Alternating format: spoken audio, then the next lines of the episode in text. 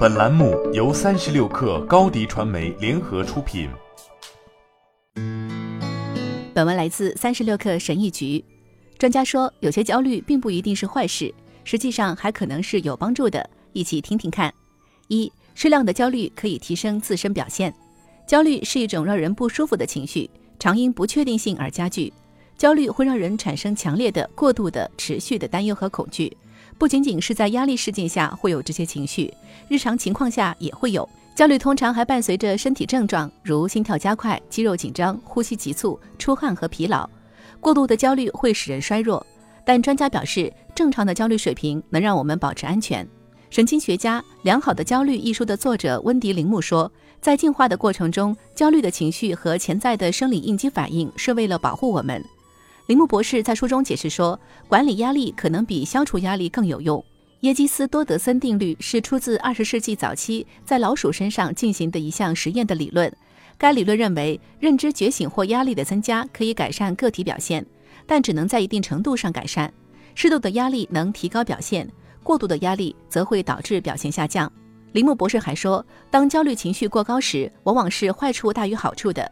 抑制焦虑的第一步是意识到什么时候你会感到过度焦虑，并试着将其降低。他说：“我的首要建议是通过深呼吸来激活副交感神经系统。”副交感神经系统可以降低心率，帮助人们感到更平静。他说，无论是在排队时、上课时，还是在开车时，你都可以做深呼吸。此外，身体活动可以增加你大脑中血清素和多巴胺的水平，这也可能有助于将焦虑降低到一个更容易控制的水平。二、焦虑可以帮助你找到问题所在。费城的心理学家塞斯·吉利汉说自己以前常常在开始一天的工作前感到焦虑。当时他专注于控制自己的焦虑，而不是检查焦虑的原因。最后，他意识到焦虑本身并不是问题所在。吉利汉博士说：“我在这种不可持续的情况下工作了很长一段时间。后来，他减少了会诊时间，把额外的时间花在写作和播客上，这是他的两大爱好。如今，他说他很感激自己倾听了身体试图告诉他的东西，而不是试图压抑这些感觉。”吉利汉博士说：“我们在焦虑时感受到的很多痛苦，都来自于对焦虑的抗拒。焦虑让我们感到痛苦，同时我们也觉得我需要停止焦虑，这就导致了双倍的痛苦，因为我们相当于是在两条战线上作战。”三、接受焦虑可以帮助你面对恐惧。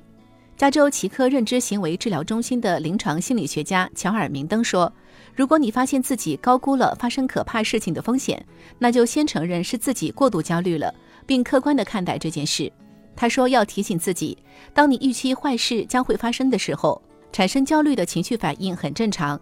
你就把大脑当成是一个正在发脾气的孩子。”明登说：“对自己要有耐心和友善，就像对朋友一样。你要采取一些小的可控制的步骤来面对自己的恐惧。”他补充说：“这是一个让自己学习如何接受和容忍焦虑的机会。”托德·卡什丹是心理学教授，也是弗吉尼亚州费尔法克斯的乔治梅森大学幸福实验室的主任。他以前都是在健身房里练习攀岩，后来他终于鼓起勇气去亚利桑那州尝试户外攀岩。在他第一次户外攀岩时，手出汗太多，连滑石粉都粘不住了。其中一名导游给了他一个选择：要么你独自一人待在地面上，要么你带着焦虑往上爬。四。焦虑可以培养责任心。焦虑工具箱的作者爱丽丝·博伊斯说：“焦虑的人往往小心谨慎，他们可以将这种倾向转化为责任心。在他成长的过程中，也总是担心事情会出错，但他也因此开始制定应急计划，这有助于平息他的恐惧，并减少最坏情况发生的可能性。例如，在旅行时，他会提前考察目的地，研究周围的街道，以避免迷路。要制定一个能帮助你减少焦虑的计划，然后坚持到底。好了。”本期节目就是这样，下期节目我们不见不散。你的视频营销就缺一个爆款，找高低传媒，创意热度爆起来，品效合一爆起来。微信搜索高低传媒，你的视频就是爆款。